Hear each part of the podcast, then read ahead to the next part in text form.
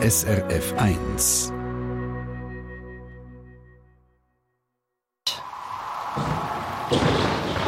SRF 1 Wetterfrage.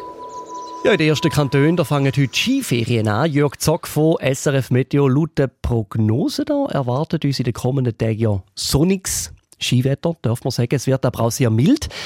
Heben denn die Skipisten überhaupt oder schmelzen die jetzt nicht gestochen sozusagen einfach unter den Bretter weg?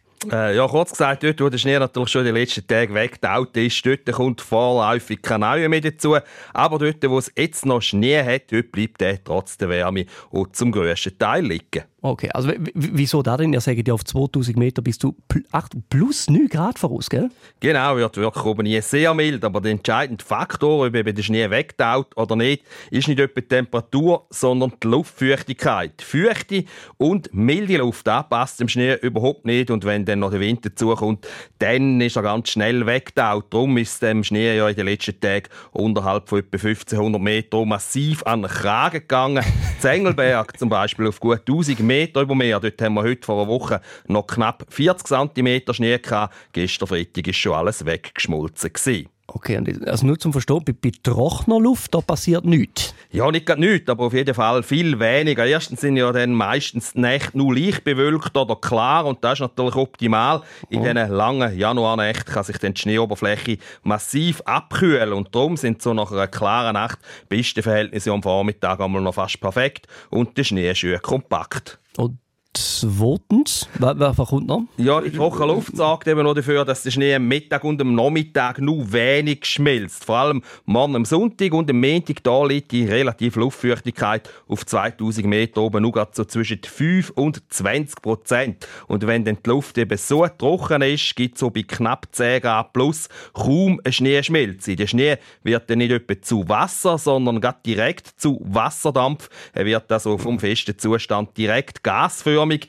Dem Vorgang sagt man sublimieren und der Vorgang der äh, braucht relativ viel Wärmeenergie und eben die wird dem Schnee entzogen und darum äh, kühlt sich die Schneeoberfläche sogar bei dem Vorgang noch laufend ab. Es geht also darum, ganz wenig Schnee in Form von Dampf an die Luft verloren.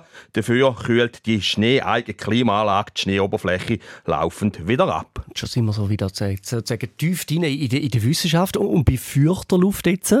Ja, dann sieht es eben schlechter aus. Und das kann dann wahrscheinlich im Laufe der Woche schon passieren. Dann wird die Luft ein bisschen feuchter, nicht wahnsinnig feucht, aber wir reden dann vielleicht von relativen Luftfeuchtigkeiten von 30 bis 50 Prozent etwa ab dem Dienstag. Und dann kann es dann bei den gleich hohen Temperaturen neben dem Sublimieren schon ein bisschen Schmelzen geben von dem Schnee. Und so kann es dann an den Hängen, die am Nachmittag voll an der Sonne sind, zum Teil schon mal ein bisschen sulzig werden. Und dann hat man dann halt eher schon Ende Januar Januar oder Anfangs Februar ein bisschen Frühlings-Skifahren.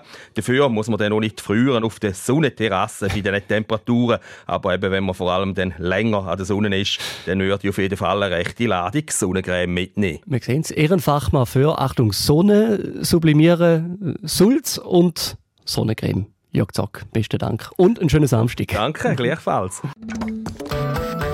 Eine Sendung von SRF1. Mehr Informationen und Podcasts auf srf1.ch.